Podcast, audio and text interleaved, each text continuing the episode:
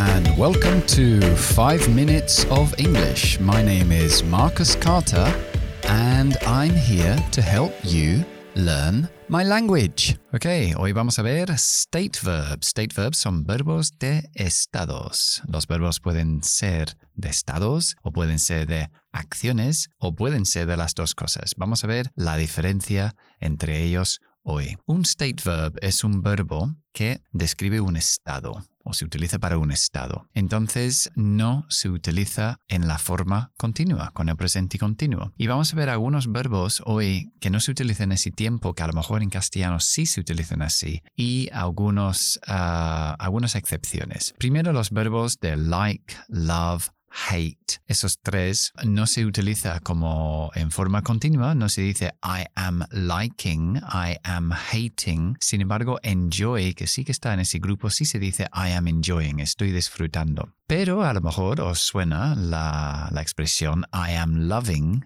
I am loving it. Lo utilizó McDonald's y lo utilizó simplemente para llamar la atención a ese eslogan. Porque, como no se dice, pues llama la atención. Me está encantando. I am loving it. Bien. Ah, otros verbos que no utilizan así, evidentemente, es want. No se dice I am wanting, estoy queriendo, pero a lo mejor en castellano sí se podría decir estoy queriendo ir, pero todavía no he encontrado un momento. I am wanting no se diría en inglés. Otro muy común es uh, know, el verbo saber I am knowing, estoy sabiendo, pues en castellano también me suena mal. Understand, entender, believe, creer. Sí se puede, se puede decir I am understanding, te estoy entendiendo en castellano, pero en inglés es, no es muy común. Uh, believe, I am believing, no se utiliza. Belong, otro estado, es pertenecer. It is belonging, o I am belonging, o he is belonging, no se dice. Y have, tampoco. Have, evidentemente, como tener, no como tomar. Puedes decir, I am having a coffee, estoy tomando un café, pero aunque yo ahora mismo tengo un bolígrafo en mi mano, como está pasando en este momento, normalmente diríamos, I am speaking, I am learning, pero no decimos I am having, decimos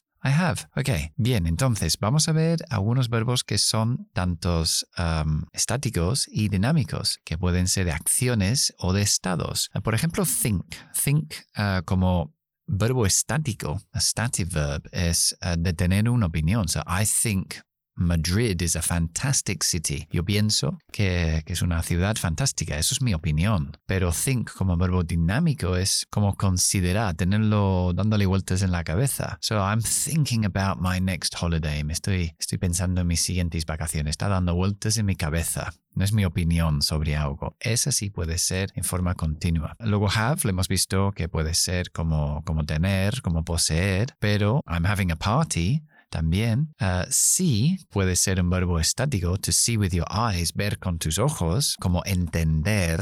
I see what you mean, veo lo que quieres decir, te entiendo. O see puede ser como reunirse con alguien. I'm seeing Peter tomorrow. Sabéis que podemos utilizar presente continuo para expresar futuro. Bien, siguiente es taste. Algo puede ser que tiene un sabor Oh, this soup tastes great. No decimos this soup is tasting great. Está saboreando bien. Pero podemos también utilizarlo como verbo dinámico de decir um, Peter is tasting the soup. Está saboreando eh, la sopa. Ok, el idiom de hoy es in the nick of time. Podemos decir just in time, justo a tiempo, o in the nick of time. For example, I got up late this morning, but I got to work in the nick of time. Justo a tiempo llegué al trabajo, aunque me levanté tarde esta mañana. Ok, eso es todo por hoy. I hope you enjoyed the program. And uh, ya sabéis que estoy en redes sociales, TikTok, Instagram, todos esos sitios, uh, dando pequeños consejos diarios. Y si no, pues nos veremos aquí en el siguiente podcast. Hasta entonces, bye bye.